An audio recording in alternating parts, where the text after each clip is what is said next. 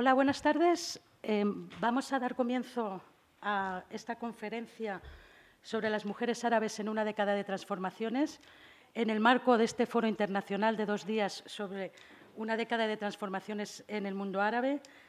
He de disculpar eh, la ausencia de Fatema Faraj, que no ha podido, que no ha podido asistir, y en su lugar eh, está con nosotros Zulija Bouabdellah, em, junto a Madawi al-Rashid y Hibab eh, Osman. Em, empezaremos eh, por Madawi eh, al-Rashid.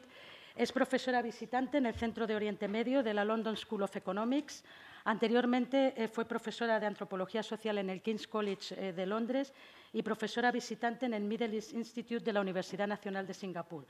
sus investigaciones se centran sobre todo en la historia, la sociedad, la religión y la política en Arabia Saudí y el Golfo, las minorías cristianas de Oriente Medio en Gran Bretaña, la migración árabe, los movimientos islamistas, las relaciones de Estado y de género y el modernismo islámico.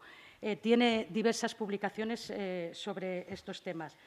Hibab Osman es la fundadora de Karama, una organización que desde hace más de 12 años trabaja para poner fin a la violencia contra las mujeres y ofrecer paz y democracia sostenibles e inclusivas en la región árabe. El principio rector de Karama o los principios son asegurar que las estrategias que afectan a las mujeres de la región no solo responden a las necesidades de las mujeres sobre el terreno, sino que están dirigidas por mujeres y verdaderos representantes de la comunidad. El objetivo, finalmente, es situar a las mujeres en la región árabe en el centro de la respuesta humanitaria y en la prevención y resolución de conflictos ha sido nombrada uno de los 500 musulmanes eh, más influyentes y ha sido también miembro de diferentes grupos eh, dentro de Naciones Unidas. Su hija eh, nació en Moscú, creció en Argel y se trasladó a Francia en 1993, donde se graduó en Bellas Artes en la Escuela Nacional Superior de Artes eh, en 2002. Sus obras de instalación, dibujo, vídeo y fotografía versan sobre los efectos de la globalización y cuestionan sus representaciones con humor y subversión. En 2003 dirigió, en este sentido, el vídeo Let's Dance, en el que fusiona los arquetipos de las culturas francesas y argelina, realizando una danza del vientre con la melodía de la marsellesa. Desde 2007 sus obras eh, han sido expuestas eh, en, diferentes, en, diferentes, museos, eh, como el Centro Georges Pompidou o el Museo Árabe Madhaf de Arte Moderno de Doha, y particularmente versan sobre eh, el estatus eh, de las mujeres. Hemos eh, organizado un poco esta charla. en primero, una introducción de cada una de ellas de unos cinco minutos. después podemos empezar el debate. Lo empezaré yo quizá con un par de preguntas hacia ellas y luego me gustaría que participasen ustedes eh, también con sus propias preguntas, para que no sea solo un debate entre nosotras, sino que participen ustedes también. Empieza eh, Madawi al-Rashid. You have the floor.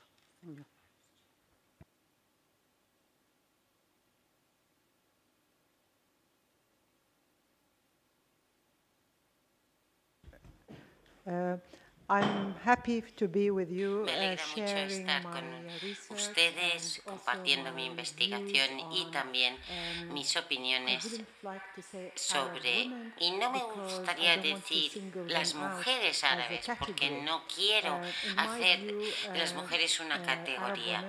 En mi opinión, las mujeres árabes, igual que los hombres árabes, tienen serios problemas y uno de los cuales evidentemente es la seguridad, pero en tanto que mujeres también sufren una doble discriminación. Como ciudadanas sufren las mismas restricciones, la misma marginalización y, y la falta de oportunidades que sí, también tienen los hombres árabes, pero como mujeres eh, tienen un estatus em, específico que no es universal, que no es el mismo.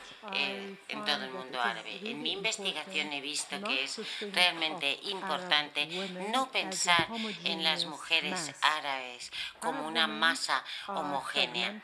Las mujeres árabes se fragmentan por clase, etnia, tienen por su nivel de educación,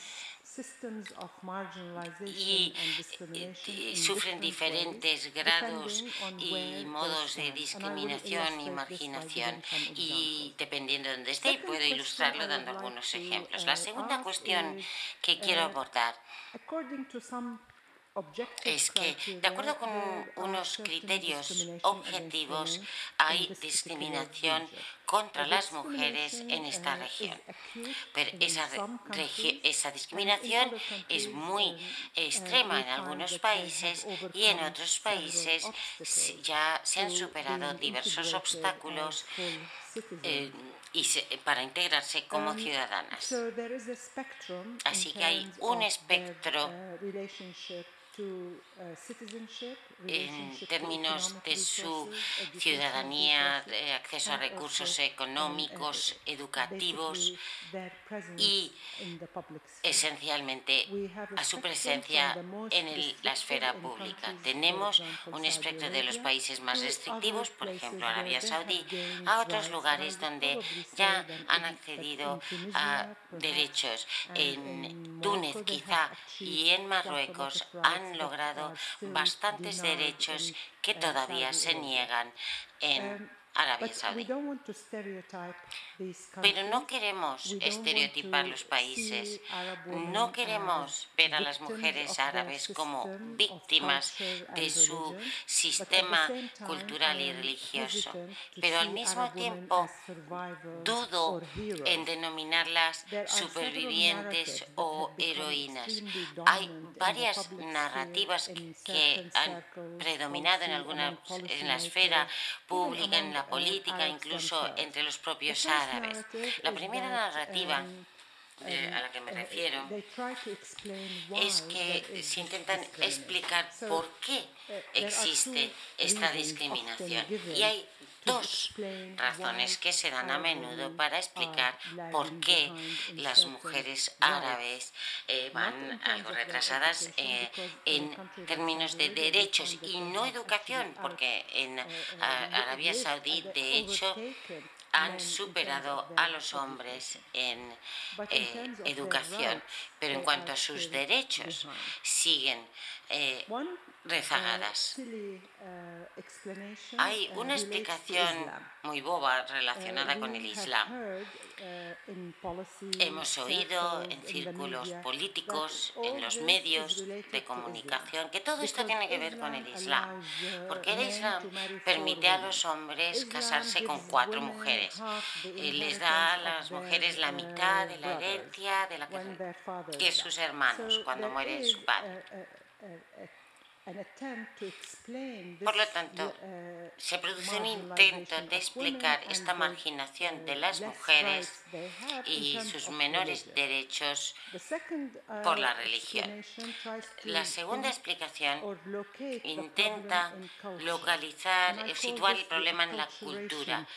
Yo lo llamo el problema de la culturalización, que quiere decir que las mujeres árabes van por detrás porque son conservadores, eh, conservadoras tribales, mm, son sociedades primitivas que no aceptan a las mujeres como ciudadanas de pleno derecho. Estas, yo encuentro muchos problemas en estas explicaciones y, quise eh, investigar este tipo de em, afirmaciones. Y publiqué un libro que se llama el, a, Most Masculine State, un estado muy masculino. Ni la cultura ni la religión religión, encontré yo, son suficientes para explicar esa carencia de, plena ciudadanía de las mujeres en Arabia Saudí eh, y en todo el mundo árabe. Es el Estado, el gobierno y su alianza con determinadas eh, circunscripciones o distintos eh, de, la sociedad que llevan a la discriminación de las mujeres. Lo quise investigar y estudiar cómo esta relación tan ambigua tiene un impacto sobre las mujeres saudíes. En las noticias siempre se oye que las mujeres saudíes no pueden conducir, no les está permitido conducir y es el único país musulmán en, la el que no pueden conducir. Pero para mí conducir no es más que un síntoma de un problema muy profundo y conducir no es una exigencia de todas las mujeres en Arabia Saudí. Durante mi investigación me encontré con mujeres que dijeron que me dijeron que para mí la pregunta no es si puedo conducir, sino si me puedo permitir un coche. Y lo cual es muy interesante en un país que es uno de los más ricos del mundo árabe. Hay que ser más cuidadosos y no se puede escoger un solo tema. La, conducir se ha convertido en un símbolo. y es eh, muy importante para una categoría específica de mujeres, las mujeres trabajadoras eh, en concreto, y no todas las mujeres trabajan, no ganan, no constituyen el 20 ni el 20% de la fuerza laboral. y casi todos sus trabajos están en el campo de la educación, de la enseñanza. Esas mujeres son las que necesitan el coche, necesitan poder conducir. las otras mujeres pueden no darle tanta importancia, tienen otras preocupaciones. Una preocupación puede ser eh, la del sistema de, de tutelaje, de y significa que una mujer no puede dejar el país, no puede ir al hospital, no puede operarse, no puede estudiar en la universidad, no puede conseguir un empleo y la lista es muy larga. todo ello depende de la aprobación de su tutor masculino. Si uno no tiene, si no tienen su propia entidad jurídica, necesitan el permiso de un tutor masculino. ¿Quién sufre las consecuencias? Las mujeres que no tienen un tutor masculino. O, por ejemplo, una viuda o una divorciada, su tutor puede ser su hijo adolescente, lo cual para las mujeres supone un problema. Las mujeres saudíes han estado haciendo campaña durante bastante tiempo para cambiar el sistema, para levantar y eh, eliminar el sistema de tutoría. Y el gobierno ah, no estaba deseando hacerlo porque no quería molestar algunos elementos eh, conservadores de la sociedad que le apoyan. Y necesitan ese apoyo sobre todo en tiempos de crisis, en tiempos de, de grandes movilizaciones en todo el mundo árabe, sobre todo ahora desde el 2010. El gobierno necesita el apoyo de estos elementos conservadores y por ello se produce una especie de coro. Todos tienen que leer la misma partitura y apoyarse mutuamente y con el objetivo final de que las mujeres sigan bajo estos, eh, este régimen tan restrictivo. Yo estoy dispuesta a contestar eh, sus preguntas, si tienen alguna sobre Arabia Saudí o lo que he dicho ahora.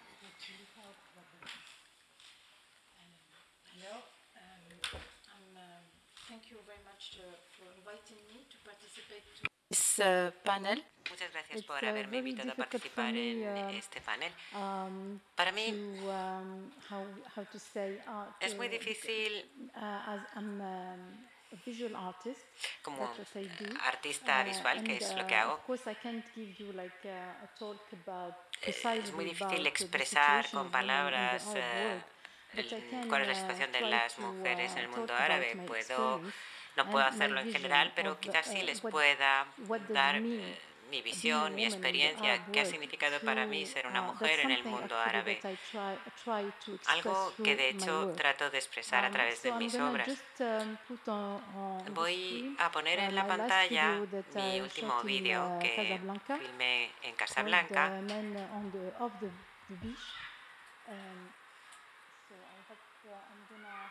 Voy a ver si lo puedo conseguir, poner, proyectarlo en pantalla. No sé si me hace caso, porque esto no parece que funcione. so they can find solution. So um, I was born in Moscow, but uh, uh, quickly um, with my parents, we get back in Algeria. Eh, so I grew up in Algeria con mis padres, así que me crié en Argelia.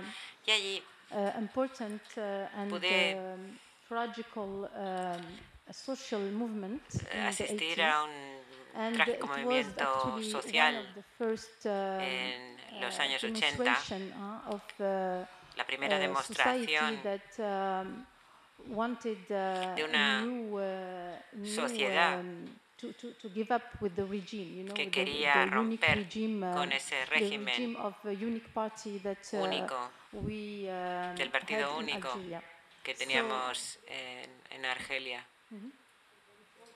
Yeah, yes, I see it. Ya está, ya lo veo.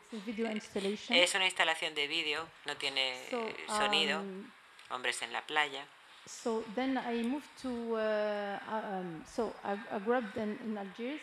And es el nombre de la obra. Uh, uh, bueno, yo me crié en Argel. I was very young. Era muy pequeña. The, the movement of uh, uh, young uh, people can uh, really change things, you know. Y vi como, the como situation in Algeria, it's not that um, la, el movimiento de los jóvenes podía cambiar las cosas. La situación en Argelia eh, democráticamente todavía sigue sin ser la mejor, pero ese movimiento del octubre del 88 permitió poner fin a la política del partido único, tener elecciones. the emergence of different, uh, comment dire, y que surgieran los distintos partidos. Fue un paso, un paso uh, por la democracia, uh, aunque la situación, pues como digo, sigue uh, sin ser lo que desearíamos. Y esto es um, importante a los ojos de, de, una, de una chica porque para conseguir libertades y conseguir cambios um, hay que luchar. Esa fue la primera conclusión a la que llegué enseguida como mujer. And, uh, um, I had the chance to, to, uh, to have a la, he tenido la uh, suerte de tener uh, she, she used to bring me with una madre uh, que me, me llevaba todos los 8 de marzo, que, son, que es el Día Internacional de la Mujer, to, Uh, to, to, to, to, comment como se dice, me, llama, me llevaba con ella a reivindicar los derechos de la mujer. y para mí eso fue importantísimo porque enseguida me di cuenta um, de que si uno quería mejorar las cosas y cambiarlas, pues había que pelear por ello. Esta fue la primera lección, digamos, que, que aprendí eh, de, joven, de, de, de muy uh, joven. Luego um, nos fuimos a vivir a Francia y allí la perspectiva era completamente um, distinta. I came as a young Algerian, uh, a, young siendo como una chica argelina jovencita que quería estudiar arte uh, en Francia. Like, uh, the, y Francia, freedom, que parece, of, civil me parecía a mí eh, que iba a ser el país de las libertades, los derechos civiles, donde uno so on, tenía libertad de expresión, en fin, ya sabemos todos cuál es la historia de Francia y the human uh, rights. Y los derechos humanos. Being, y me di cuenta de que siendo una mujer de procedencia árabe y sobre todo argelina, porque ya uh, saben la historia then eh, entre Argelia y Francia, being, uh, pues no parecía uh, muy natural el ser una mujer árabe musulmana living in a, in a Western society and que viviera en una sociedad occidental y sobre todo so I understood en Francia. Very quickly that I have to deal with it. And y también ahí me di cuenta de que era algo que tenía que afrontar, que no es algo que pudiera eludir y que tenía que, que, que afrontarlo, no tanto explicarme, sino redefinirme.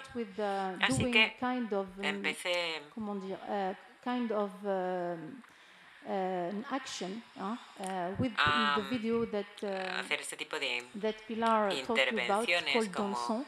El vídeo al que se refería antes Pilar, que se llama Dansons, Bailemos, en donde yo llevaba eh, tres pañuelos en, los colores azul, blanco y rojo, representando la bandera francesa, la bandera tricolor, y que significa cada uno libertad, fraternidad, Fraternity, okay. Igualdad, fraternidad, sí. Es. Uh, so sorry, excuse me, because uh, y perdone porque tampoco es que hable tan bien en inglés. Yo normalmente hablo en francés. not really that much in Arabic. Y tampoco hablo mucho en árabe. So um, it was for me in, bueno, pues, in, um, para mí, in action to say that okay. Listen, Esta, even este acto not, fue I'm not from France, France, even algo que quería decir foreign, que, bueno, yo uh, no soy francesa, soy una extranjera three, en este país, pero para mí estas tres palabras significan algo, las, las entiendo, uh, las it's not only French inspiration, it's an inspiration asumo. from anyone, anyone from no es solo inspiración para los franceses, es una inspiración para cualquier uh, with persona de todo el mundo. When I, when I wore those three Y al- start to dance con esos tres pañuelos on, on the, en on el the, vídeo. on the tune of the Marseillaise. Empecé a bailar And uh, al son de la was kind marsellesa. of saying, okay, and, and not, and I, I, don't only dance with, I don't only know, para decir, understand what does it no mean, solamente entiendo three, y asumo words, but I lo que significan estas tres palabras, very, sino que además uh, bailo kind of, um, a su son. um, Así me siento serena, comfortable with it. you me siento cómoda So con ello. that was the, first actually uh, video, um, uh, video, an artwork I made, and it was Fue mi uh, primera obra quickly de uh, arte. shown in, uh, in France at the Centre Pompidou, Eh, and pues I had a really different reaction. una gran, And buena I find it acogida y tuvo that influencia. this La, video la can really exhibieron uh, en el Centro Pompidou y me di cuenta de que- y me alegré de que la uh, gente, spectators, eh, los espectadores franceses pues uh, esto lo recibieron muy positivamente porque lo, lo vieron con una luz muy positiva. Aunque hubo personas a las que no les gustó, dijo, ah, está, estás jugando con um, nuestra simbología. uh, No tienes derecho a, a- a jugar con nuestros símbolos. Y precisamente yo les dije, pues eso es uh, precisamente a um, donde yo quiero uh, llegar. to, um, uh, Para mí son una inspiración. an inspiration to uh, modernism. Aspira- not uh, para, para uh, aspirar a la modernidad y cambiar las cosas. Esto no es un feudo uh, de Occidente nada más, es una, es una aspiración a la que podemos, que, podemos tener cualquiera de nosotros en todo el mundo. Después de pasar um, unos años en Francia, me fui a vivir a Casablanca, en Marruecos. That was very interesting because aquello fue muy interesante I have actually to to uh, deal with another way to to be a, woman, Muslim woman in the, uh, now, but now in the Arab world. otra It's manera de ser una mujer because um, esta vez en like, el mundo árabe, um, y no es lo mismo. in the um, in in Morocco, En Marruecos, um, uh, really uh, to um, how to say, how to deal with being a woman. It's um, el ser mujer it's uh, it's actually it's a fight. It's a fight es of una every day, you know. es una lucha diaria. Um, but uh, b- because we have to deal with many many situations that actually um, Madawi uh, w- were talking que pasar por muchas Uh, situaciones como las que decía Madawi. uh, Está el tema de la religión, el patriarcado, explicar lo que es el feminismo um, y todas esas cosas. Uh, um, Empecé entonces a, a plantearme el tema del feminismo y llegué a esta conclusión y es que el feminismo no it's not only the the concern of, uh, of women it's a concern of men algo que too tenga que preocuparle o very, que tenga que ser un- uh, una da- preocupación, una cuestión de dangerous las mujeres, opinion. sino también de los hombres. Es muy peligroso that um, to talk opinión, about feminism, giving a speech against uh, the, the, the men, you know, el, el tratar de, de hacer Me, in uh, Morocco, I really uh, met very, eh, very, I was de, very actually surprised because it's not the speech that we, we hear in the Western world. But when I get back to the Arab world, Cuando yo volví al mundo uh, living, árabe, uh, cuando fui, me fui a vivir a Marruecos, por ejemplo, I found out that um, there is a lot of men who are fighting too for women rights. Ahí es cuando vi and que también hay muchos hombres que, que están um, luchando en pro de los derechos de la mujer de manera muy activa. Uh, to the discussion about y, women estar, rights. y es, yo creo que es um, necesario que, que um, también uh, sean ellos partícipes de, este, de esta defensa de los derechos de la mujer. Y por eso quería hacer este, este vídeo que, habéis, que habrán podido ver, que está uh, proyectándose detrás de mí. Eran eh, hombres jugando al fútbol en el principal espacio público que hay, uh, eh, que es la, la playa. En Casablanca la playa está uh, eh, mirando a poniente, con lo cual se tiene, eh, por eso se tiene este tipo de luz y solo se ven las siluetas. In this public space, even here you see en este espacio público, uh, male uh, space, aún así se puede ver investigated, by, by male, que it doesn't es mean that it's not a space un espacio to women to go to, to go, to eminentemente masculino. Uh, uh no significa que, que, las mujeres no tengan derecho a, a, ir. Y la prueba es que yo misma estaba ahí filmando y me aceptaron y sabían que estaba rodando y porque fui en varias ocasiones y, y se acostumbraron a mi presencia. Y cada vez que iba, pues estaban encantados de verme y, y tratando ahí de demostrarme su virilidad y su masculinidad y lo guapos que eran y demás. Pero yo les quería rendir homenaje porque, a ver, yo quería decir, son jóvenes, están sanos, son guapos. Tienen todo el futuro por delante. Pero aún así siguen atrapados uh, en ese uh, espacio. Un espacio que, en donde, um, del que, no, uh, del que sin embargo eh, no puede salir, pero teniendo ahí mismo la línea del horizonte. Um, la idea es que la situación tiene que cambiar y que necesitamos la igualdad tanto los hombres como las mujeres y uh, tenemos que luchar por ella uh, juntos. Y eso es lo que quería decir. Esa es mi experiencia como mujer en el mundo árabe.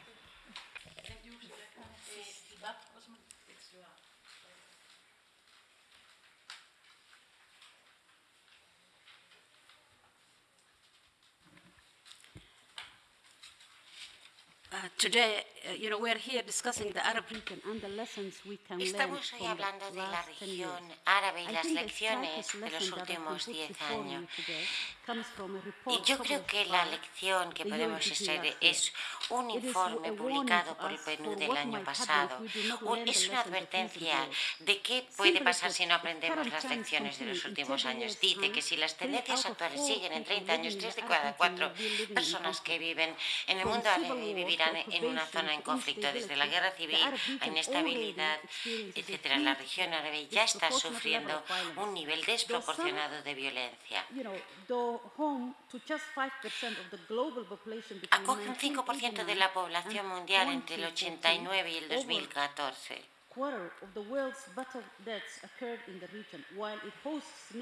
acoge el 60% de los refugiados del mundo. La guerra y la inestabilidad son la mayor amenaza para el desarrollo de la zona y para el avance de la mujer. Ya sea acceso al alimento, a la, a la salud, a la educación, los destruye la salud de la gente y las infraestructuras que son esenciales para el desarrollo.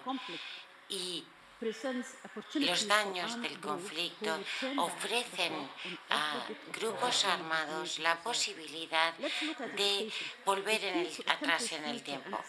Veamos la educación, esencial para el país y para el desarrollo. Y también es un indicador del valor de la, que la sociedad da a la mujer. Y en Yemen, por ejemplo, la alfabetización eh, adulta es del 85%, en el caso de los hombres y de las mujeres es únicamente del 55%. Ya hay una gran desigualdad estructural para las mujeres. Los países que están en conflicto ya se espera que pierdan los alumnos en una quinta parte y será mucho más difícil ocuparse de los problemas al continuar esa guerra casi olvidada del Yemen. El conflicto también margina a las mujeres o las congela eh, en los procesos diplomáticos o políticos. Hay un estudio de los procesos de paz entre el 92 vieron que el 90% de los mediadores y las y, eran hombres. ¿Por qué no se les incluye? ¿Por qué no se tienen en cuenta las experiencias y las necesidades de las mujeres? Para poder lidiar con las postrimerías de un conflicto es esencial reconocer que, los, que muchos más hombres mueren en el conflicto y las mujeres por las consecuencias del mismo. Y es más probable que las mujeres se vean desplazadas, sufran eh, ataques de índole sexual.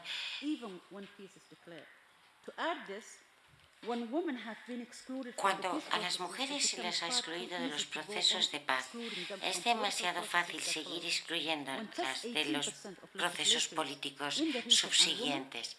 Cuando hay tan pocas mujeres en el poder legislativo, ya estamos en una situación difícil. No podemos permitir que la mujer siga marginándose. Hay condiciones fundamentales que hay que lograr si queremos que haya un futuro. Como activistas de la región vemos buenas intenciones, pero no vemos campañas bien pensadas. Muchas de las campañas las llevan las ONGs que se ocupan de pequeños problemas, pero hay varios, cuando los problemas son múltiples, ignorar los conflictos como la causa principal sería como que los bomberos se centraran en una única habitación de un edificio en llamas que se va cayendo a su alrededor. Incluso si una cuestión no parezca inicialmente que eh, sea causada por el conflicto, si se estudia, han visto diversas instituciones y ONG, se ve que son los conflictos los que eh, son los que están detrás de estos problemas. Hablé al principio de, de las palabras del PNUD, pero sus propios objetivos no reconocen las amenazas que suponen los conflictos. La Agenda de Desarrollo ahora constituye principalmente los 17 Objetivos de Desarrollo Sostenible que fijan los objetivos de un mundo sin hambre, sin, eh, con energía limpia, y, pero solo un objetivo de desarrollo sostenible habla de la promoción de la paz. Y ese es el problema que tienen los objetivos de desarrollo sostenible. Y no hay más que mirar hacia África para ello. Las amenazas principales a las que se enfrenta el Oriente Medio y África, Sudán del Sur, Somalia, Nigeria, Yemen.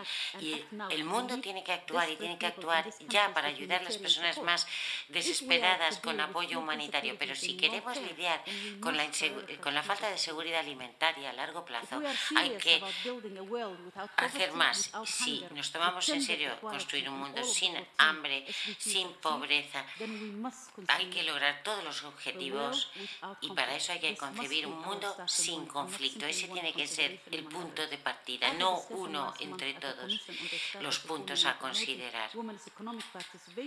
La participación económica de la mujer y la promoción de los derechos de nuestros colegas de Suez, de Palestina, lo dejaron muy claro.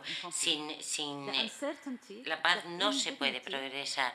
Hay una falta de dignidad en una vida eh, de miedo, de brutalidad, de, de violencia que no permite ningún progreso sostenible ni duradero como muestra eh, de ejemplo está Somalia, que muestra no los últimos 10 años, sino de los últimos 20 o 30 años. Nuestro actual camino nos lleva cuando tenemos que aprender la lección de que el 75% de la población del mundo árabe vive en conflicto, tenemos que trabajar porque la paz y la seguridad sean nuestra prioridad yo, como eh, eh, que vivo en la Unión Europea, eh, les puedo decir a ustedes como ciudadanos, la militarización es una de las mayores amenazas. El gasto militar es un 65% superior a la media mundial de gasto en defensa, por todo lo que se gasta, por el dólar que se gasta en, en cuidado de salud, se gasta seis veces más en defensa sobre todo los países de Occidente que más sacan de esta, de esta carrera armamentista.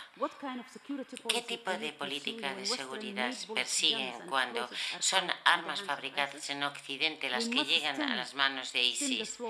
Tenemos que cortar ese flujo de armas a la región y esto es algo que deberían estar reclamando ustedes. Siempre se dice los árabes tienen un problema, hay guerra, pero nunca nos preguntamos a nosotros mismos que eh, si hemos sido parte de esa compra de armas, si he votado por gobiernos irresponsables.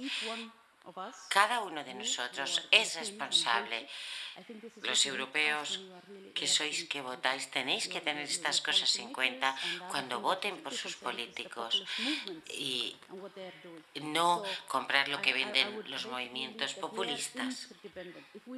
Somos todos interdependientes. Si no hay seguridad en la región árabe, nunca la habrá aquí tampoco.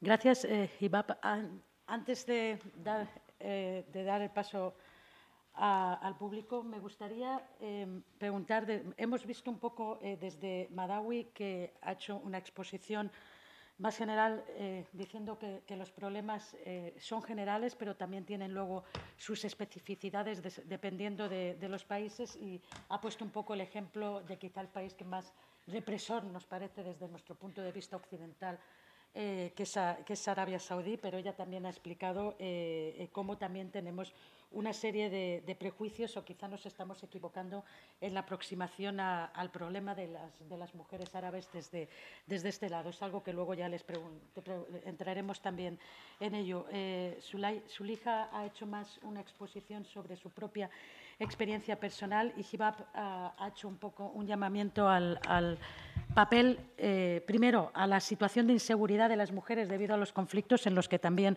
eh, como ha dicho, nos debemos preguntar qué implicación eh, tenemos nosotros y, cómo estamos interfiriendo quizá en su propio desarrollo y cómo esa inseguridad provoca también la, situación de desamparo y de, victimización de las, las mujeres.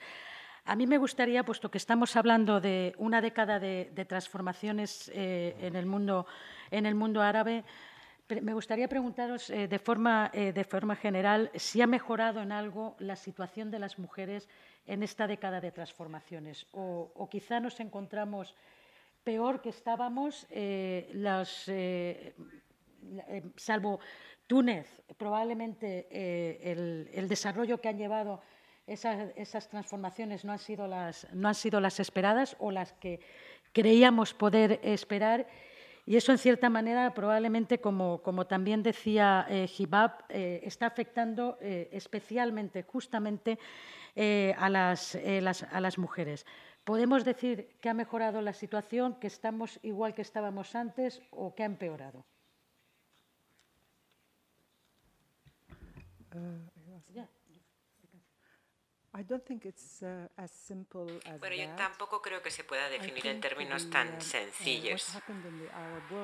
En, en, el mundo árabe, si pensamos en el periodo 2010-2011, que hoy llamamos eh, eh, los levantamientos árabes, las revueltas árabes, la revolución árabe, incluso la primavera árabe, yo creo que esto no ha sido un evento aislado ni tampoco algo repentino, aunque pilló a mucha gente por sorpresa, sino que fue un proceso histórico, que, algo que fue eh, fraguándose durante años.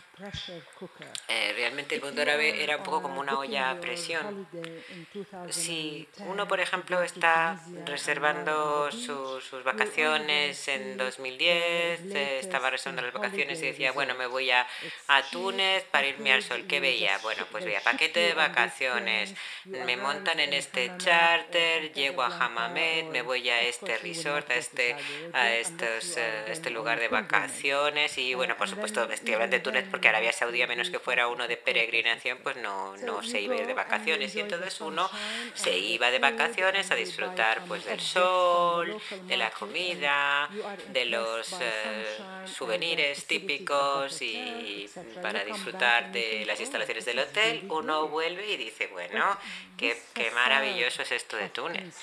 Pero toda esta fachada de consumo, turismo de masas, lo que estaba haciendo era ocultar unas verdades fundamentales que tanto Túnez como Marruecos, como eh, Egipto, Arabia Saudí estaban afrontando. Esa fachada estaba ocultando una grave pobreza, grave discriminación y una cierta brutalidad que se estaban produciendo ahí. Uno, como turista o visitante, estaba al abrigo de esa brutalidad. A uno se le estaba tratando de otra forma, se le trataba en general con respeto porque uno traía dinero, traía divisas. Y claro, pues eh, en, estas, eh, en estos eh, paraísos vacacionales tan bonitos, uno estaba aislado, pero la realidad era muy distinta. Había personas con, que estaban ya luchando por cambiar la situación. En los últimos diez años hemos visto una mayor movilización, pero esta llevaba, como digo, eh, fraguándose ya varias décadas. Hombres y mujeres, hay hombres y mujeres que han pagado precios muy altos por enfrentarse a, a gobernantes rígidos y autoritarios. Las propias mujeres eh, hablando de ellas, quizás adquirieron mayor visibilidad a partir de 2010-2011 porque las propias mujeres también eran las que ponían en entredicho el estereotipo que se tenía aquí en Occidente, porque siempre se decía que las mujeres árabes o las mujeres musulmanas eran, bueno, unas pobrecillas, mira, discriminadas, sumisas, muchas imágenes discriminatorias de estas mujeres. Eh, mujeres que llevan el velo. Pues si llevan velo, eso es porque se lo, les ha obligado su padre o su hermano. Eh, no tenían agencia ninguna, mm, se las veía como mm, eh, pobres desamparadas, impotentes, que bueno, que, que las zarandeaban para acá y para allá.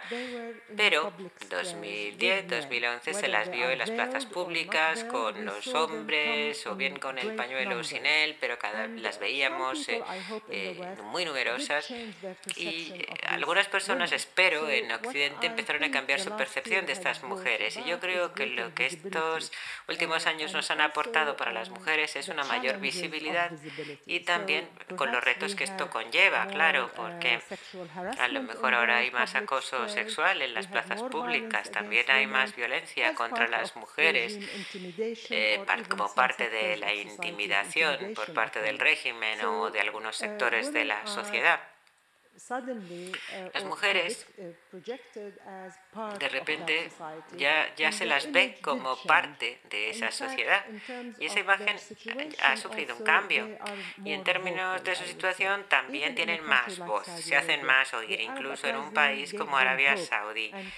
Pues eh, las revueltas árabes les dieron esperanza y ahora hay mucha, mucho activismo en los medios sociales.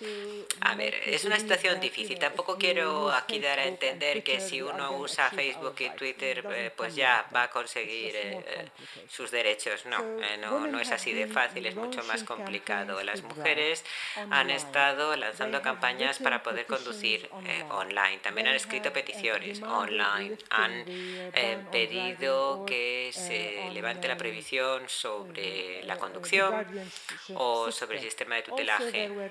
Y también hubo elecciones en 2005, pero son, son muy, muy pequeñas, de poca envergadura eh, municipales. Se las había excluido a las mujeres en Arabia Saudí, tanto como votantes como candidatas, pero por lo menos en 2015 se les permitió participar. A ver, es algo simbólico, eh, no es un proceso democrático. Ahora Arabia Saudí es el único país del mundo árabe que no tiene algún tipo de, asamblea representativa elegida eh, por sufragio. Hubo una campaña, la campaña Beledi, que es campaña Mi País, eh, de las Arabias, eh, de las mujeres de Arabia Saudí para que se las incluyera en estas elecciones, aunque eran muy, muy de muy poca relevancia, pero por lo menos en 2015 pudieron participar.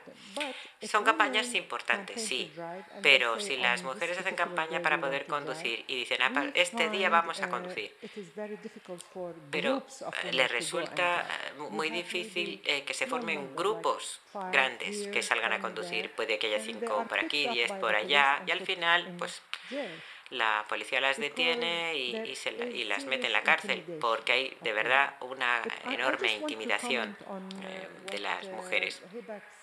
Y luego, en cuanto a lo que decía Hibak, que me ha parecido muy interesante,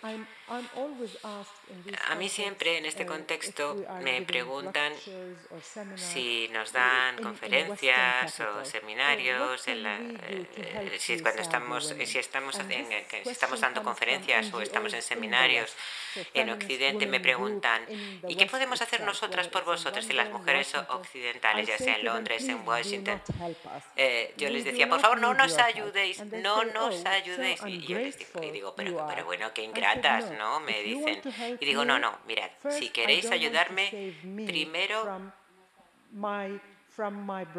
yo no quiero que me salvéis de mi hermano no, ni de mi padre, porque son, son cariñosísimos, yo les adoro y a mí ellos no son los que me oprimen, los que me oprimen. aquí es un sistema que depende de vuestro apoyo aquí en Occidente, de vuestro sistema político y de su apoyo. Así que si de verdad queréis aquí en el público ayudar a las mujeres de otras partes del mundo, no necesariamente tiene por ser el mundo árabe, hacer campaña ante vuestros propios gobiernos y decirles no les deis vuestro apoyo inequívoco e incondicional.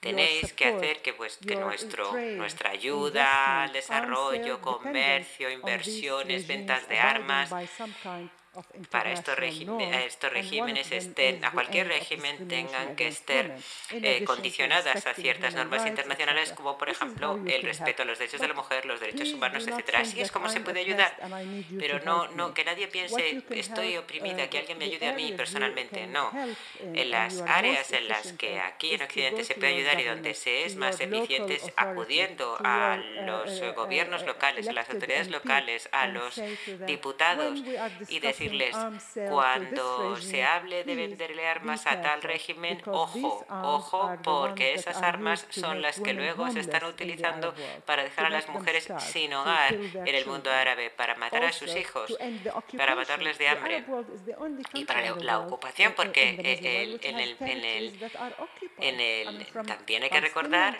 por ejemplo, que, que desde la, que también somos la única zona del mundo donde hay territorios ocupados. Y no solamente hablamos de, de, Palestina, pero recordemos que cinco de cada seis países que bombardea Estados Unidos están en el mundo árabe. O sea, ¿cómo voy, a yo hablar de que, me, de que me ayuden a mí desde Occidente cuando las armas que está, se están utilizando para apoyar a estos dictadores las están vendiendo desde Occidente? O sea, no se puede decir por un, por un lado, o sea, no se puede jugar a dos barajas aquí en Occidente, decir eh, apoyo a las mujeres árabes, pero también a los dictadores. ¿Cuál dirías que ha sido el papel? Eh, perdón. Eh, ¿Cuál dirías? Eh, hemos escuchado a, a Madawi un poco decir que se ha ganado en visibilidad y también en, en, la posibilidad de, de, ser, de, hablar más ahora, también de de llevar a cabo campañas en Facebook, al margen del el llamamiento a, bueno, a no ayudar desde nuestro punto de vista occidental, eh, permitiendo, eh, por otro lado, sin embargo, la venta de, armas a, dictadores. Pero ¿cuál eh, dirías que ha sido el papel jugado o desempeñado por las mujeres en, estas transformaciones, porque es verdad que las hemos visto en las plazas, más, en, mayor o menor cantidades, dependiendo de, cada uno de los países, pero han jugado un papel determinante o han estado un poco más de lo que diríamos de comparsas eh, de los hombres. Incluso se dijo que, en, Egipto salían momentos, se hacían las fotos y luego las hacían retornar a casa. ¿Cuál ha sido realmente el papel jugado por las mujeres? si podemos hablar de forma general, igual tenemos que, que ir país por país.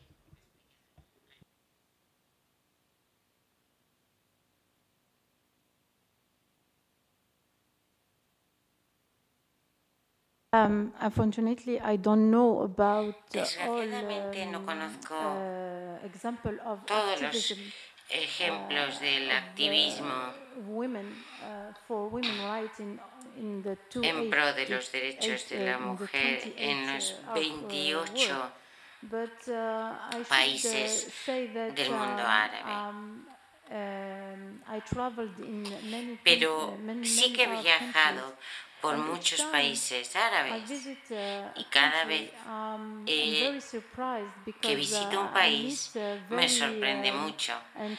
porque he conocido Uh, a gente muy interesante, tanto hombres como mujeres, gente que está luchando por eh, que haya un cambio y por poner uh, a las mujeres en el centro de su uh, trabajo. Por ejemplo, en Marruecos tenemos sociólogue called Fatima un, Mernissi. Una socióloga muy importante, Fatima Mernissi, a la que un día eh, conocí cuando fui a Marruecos, cuando ya tenía 34 años. Y me pregunté cómo puede ser que no hubiera accedido antes a sus escritos, a sus literaturas, a sus quizá conozcan sus, eh, um, sus, trabajos, pero realmente habla de uh, todas estas um, cuestiones uh, y hace un análisis del feminismo dentro del mundo árabe y no desde la perspectiva occidental como eh, joven, mujer, ya no soy tan joven. the, the feminism, I heard about El feminismo del que había uh, oído hablar, del que pude leer y aprender, era del mundo uh, occidental, como Marguerite Yourcenar o El segundo sexo, etc. first thing that uh, um, uh, I encourage the, the, Lo que the, yo animo. the, the, young uh, people from the Arab world just to, to look to, to look, uh, to look uh, to do some research que investiguen un poquito many, many, many, eh, porque encontrarán muchísimas respuestas uh, sobre esta cuestión. Today we have um, a lot of activists uh, in Algeria, y hoy with, uh, hay muchos activistas en Argelia, I'm about uh, Asma Marabat, for example, Estoy when pensando en she's, she's, uh, she's uh, Muslim, uh, she, eh, musulmana, que reivindica she really this on, uh, as an important uh, uh, thing that now she's, uh, comment dire, given in a new lecture of the Quran, ha hecho una nueva lectura del Corán. And uh, I'm telling you, she's con esta bothering a lot of people. cuestión is, I mean, de los uh, derechos de las mujeres, pero está molestando like, a mucha gente. I, and I, I joined Madawi, uh, Yo me sumo a Madawi en esto. En Occidente no damos espacio eh, a esta gente, eh, preferimos uh, darle la palabra uh, a otros eh, que no son buenos ejemplos. Hay muchos um, ejemplos, uh, afortunadamente, en el mismo uh, mundo árabe. Uh, Yo no soy académica, para eso se lo dejaría a Madawi, que valide lo que digo, pero terminamos con la colonización hace únicamente 15 años, que no es mucho en una historia social. Uh, I, I see, I witness uh, mutation, social mutation. Solo 50 años, uh, perdón, y, y en los que se está um, produciendo una uh, mutación. Yo creo que es muy importante verlo con un prisma positivo. Tenemos que cruzar todavía muchos puentes, tenemos que lidiar con muchísimos problemas. Pero sí quiero añadir también que no deberíamos uh, olvidar que um, tenemos muchas referencias a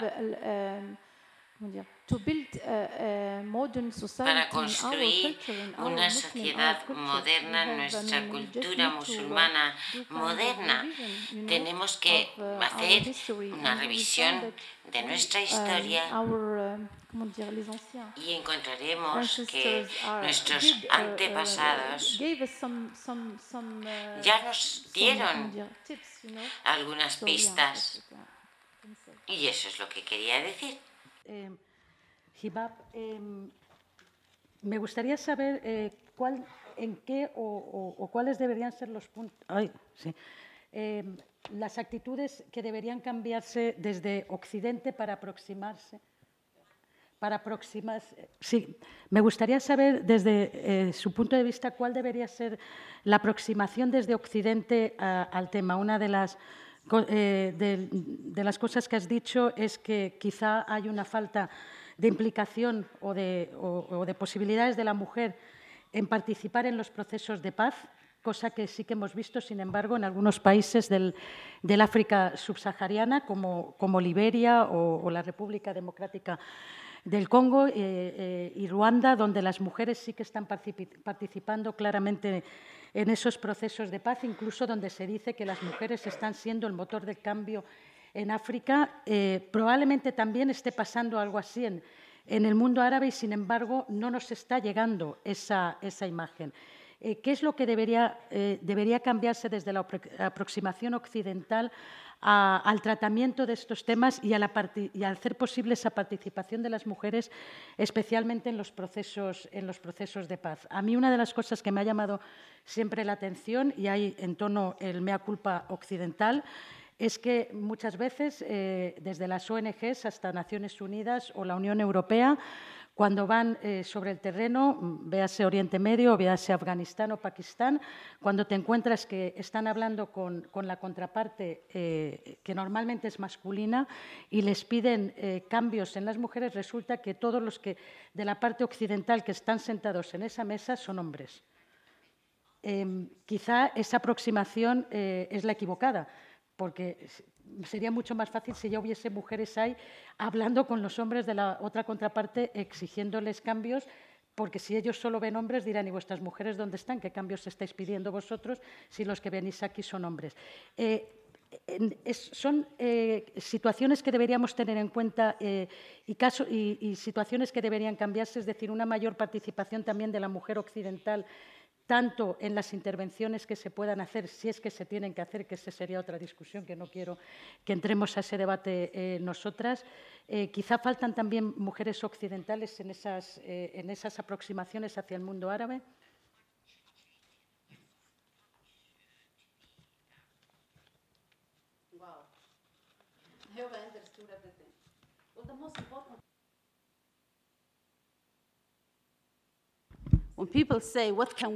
Bueno, cuando la gente me pregunta, ¿qué podemos hacer? ¿Cómo podemos ayudar?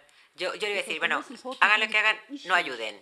Porque lo más importante es que los problemas tendrían que ser problemas de, de, la comunidad y tienen que proceder de las personas afectadas. Es decir, el problema lo tienen que decidir la comunidad, porque a lo mejor no, no interesan los derechos reproductivos. Yo, yo efectivamente los apoyo, pero a lo mejor eso es eh, una persona en el medio de, una comunidad medio de, de Yemen lo que primero quiere como prioridad es eh, que pare el flujo de armas a Yemen, que pare la guerra. Y, el matrimonio infantil, pues a lo mejor no es lo primero que les preocupa. Y, y, eso es a lo mejor lo que quieren, lo primero que quieren hablar las ONGs cuando, cuando llegan a Somalia. Y son importantes, no es que no lo sean, pero primero lo más importante es cortar eh, las armas y parar la guerra, porque todas las, todos los pasos que se habían dado hacia adelante, todos los logros del pasado, pues se han dado al traste con la guerra. Y por eso hay que, para eso hace falta saber lo que quieren eh, las personas en el país. Y eso es lo que hay que apoyar, sus ideas y sus prioridades, no las de uno ni, ni la propia agenda que uno trae. Eso para empezar. En segundo lugar, lo que decía la doctora Madawi, lo que decía Madawi, eh, yo creo que, que, las cosas sí que han cambiado. Efectivamente, las mujeres eh, han, cambiado, son más visibles, tienen más eh, voz, luchan, luchan por los derechos, por la activación de los mismos y las mujeres se reúnen, eh, porque antes, antes estaba penalizado el derecho de asociación, no existía y, y eso ya no existe. Y eso no significa que los retos sean menores, lo que pasa es que ahora la gente está dispuesta a pagar el precio. Y, y, si ahora hay nuevos artículos en la Constitución que defienden estos derechos, en algunos sitios es porque las mujeres lo han luchado por ello. Fueron las 87 mujeres primeras parlamentarias en, en, en Egipto porque, porque no era porque todas las mujeres quisieran eh, ser feministas y demás, sino porque era la primera vez que se les permitía participar y, presentarse. Y eh, hay muchas mujeres que están muy concienciadas, muy feministas, pero hay otras que, bueno, pues siguen más la línea del partido o del gobierno y piensan que, que si, si, yo apoyo a, mi, mm, a, la comunidad, pues tengo mucho que perder y, si, si sigo al gobierno, pues voy a, a, poder ascender y a que me promocionen. O sea, no todo el mundo, no todas las mujeres que, que, que entraron eh, en el Parlamento van a apoyar a los derechos de la mujer. tampoco, es verdad que sí que ha habido cambios, la gente está más comprometida, hay más visibilidad, sí. Ahora, ¿qué puede hacer Occidente? ¿Qué puede cambiar? Bueno, los gobiernos, de todas maneras, pase lo que pase, se hablan unos con otros. Eh, los, eh, los gobiernos, por ejemplo, pueden decir, ah, como nosotros queremos la paz y amamos la paz. Pero bueno, esos mismos países son los que luego por detrás están vendiendo armas. O sea, lo que no se puede hacer es decir, vamos a negociar la paz de, de, en Siria y luego por la puerta de atrás se le están vendiendo armas. Y, los europeos también, por favor. Si uno piensa en toda la cuestión de la, la, la, migración tan eurocéntrica, es no queremos que venga toda esta gente oscurita, todos estos musulmanes. Y esta narrativa se está refrendando precisamente con, con los movimientos populistas. Por favor, los, los, oscuritos, los negritos, ahí fuera, ¿eh? que se queden ahí fuera, cueste lo que cueste. ¿Y qué ha ocurrido? Pues que ah, para eso la Unión Europea está negociando con Libia. Libia que, ha tenido, que tiene tres gobiernos distintos solo para que no, no les lleguen a ustedes los inmigrantes. O sea, y esto, o sea, primero quieren, primero seguridad para Europa y, los otros, primero lo nuestro. Pues, ¿qué, ¿qué, pueden hacer por nosotros? Bueno, pues tienen la posibilidad de poder elegir a, a las personas y pueden elegir a personas con mejores políticas, porque la política no es una obra de beneficencia. ¿eh? Esto no es, no es, eh, o sea, hay que pensar, esto tiene que ver conmigo, mi seguridad, mis hijos esos inmigrantes, la mayoría de los sirios de Siria querrían estar en Siria. Y la mayoría de los, de los eh, sirios que han salido de Siria se han quedado cerca de la frontera para poder volver en cuanto la situación se tranquilice. No, no, no, se imaginen que en cuanto puedan van a quererse venir aquí a Europa. Y muchos de ellos, en, aunque hayan llegado hasta Alemania, lo primero que quieren es volver en cuanto se pueda. O sea, estos, estos codiciosos morenitos que quieren quitarnos los trabajos aquí en Europa, no. No es cierto. Corrijan a esas personas que lo piensan y no lo van a hacer por por mí, lo van a hacer por, por ustedes mismos. Cuestiónenles, ¿a dónde van? ¿A dónde van? Cuestionense, ¿de dónde van sus impuestos? Y que todos, y saber a dónde, porque claro, si, si de esos fondos que, que les han eh, recaudado ustedes con impuestos se han dedicado a, a comprar armas para luego vendérselas a, a, los que están matando niños, pues, pues me, han, me han llamado de todo por decir que, que los impuestos de ustedes están, están matando niños en Siria y en Somalia. Si ustedes no lo cuestionan esto, pues, pues piénsenlo por ustedes mismos, ¿eh? O sea, que creo que me has preguntado la pregunta que no es. Bueno, o yo te estoy respondiendo a la que no es. En fin, la cosa es, hay que ser muy estratégico, saber eh, eh, y pensar a largo plazo, porque lo que está ocurriendo ahora es, es, es las misiones, por ejemplo, las misiones cuando van, cuando van ahí, eh, que son todo hombres, bueno, sí, pero claro, es que van a, a, ver, no, a lo, no van a los pueblos, van a ver a personas, a visitar a gente que ya les han preseleccionado los del gobierno local, para empezar, porque eh, no, no va a haber ningún desarrollo tampoco si no hay paz. Primero hay que hablar con las comunidades y encontrar la forma en la que realmente los programas de verdad le llegan al, al, a los que tienen que recibirlos y a los destinatarios sin que haya intermediarios ni interferencias de ninguna clase. ¿Qué más? Sí, sé que me había preguntado alguna otra cosa más, pero no sé si lo he apuntado. Mm. Decías también que cómo se puede cambiar la forma de hacer las cosas.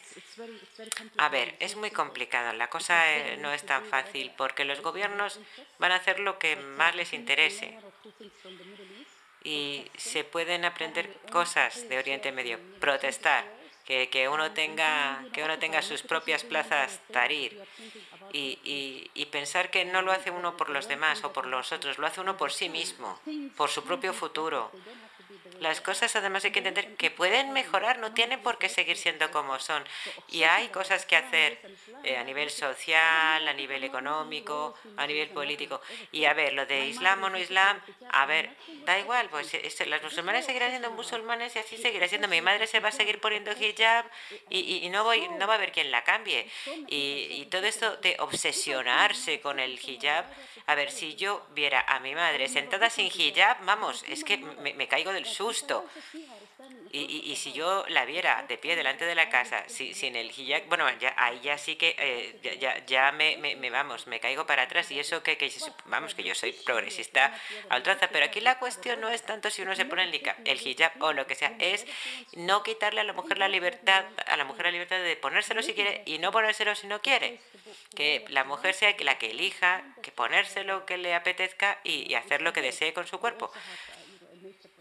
Y aquí también hay un gran problema en Europa ¿eh? para que las mujeres puedan tener también derechos eh, reproductivos, pero en fin, eso ya es harina de otro costal. Um, sí, desde luego, uh, el comentario que yo quería hacer es, si hablamos de Occidente, uh, saber eh, de dónde, de qué uh, fuente se obtiene la información sobre la situación de las mujeres en el mundo árabe, porque tampoco podemos todos pensar que todos somos académicos. Decían Fátima Manisi, eh, Fátima es, mm, es eh, está en una categoría aparte. Yo enseño sus libros y, a mis alumnos, pero probablemente eh, no la conozcan nunca en los medios de comunicación. Yo, por lo menos, no, yo no sé en los medios de comunicación en españoles cómo pasan las cosas, aunque bueno, sí que he publicado en español, alguien me los ha traducido al español y espero que entre el público haya periodistas y básicamente han dado el paso de querer saber más acerca del mundo árabe y de las mujeres árabes viniendo hoy aquí. Y tengo que darle las gracias, tenemos que dar las gracias a Casa Árabe por brindarnos esta oportunidad de hablar con, con ustedes y de que ustedes hablen con nosotras. Y, y a lo mejor, bueno, pues oír discursos distintos sobre las mujeres. Aquí somos tres y esperamos ahora también también que, que intervengan ustedes, que nos hagan las preguntas que quieran, que estaremos encantadas de contestar.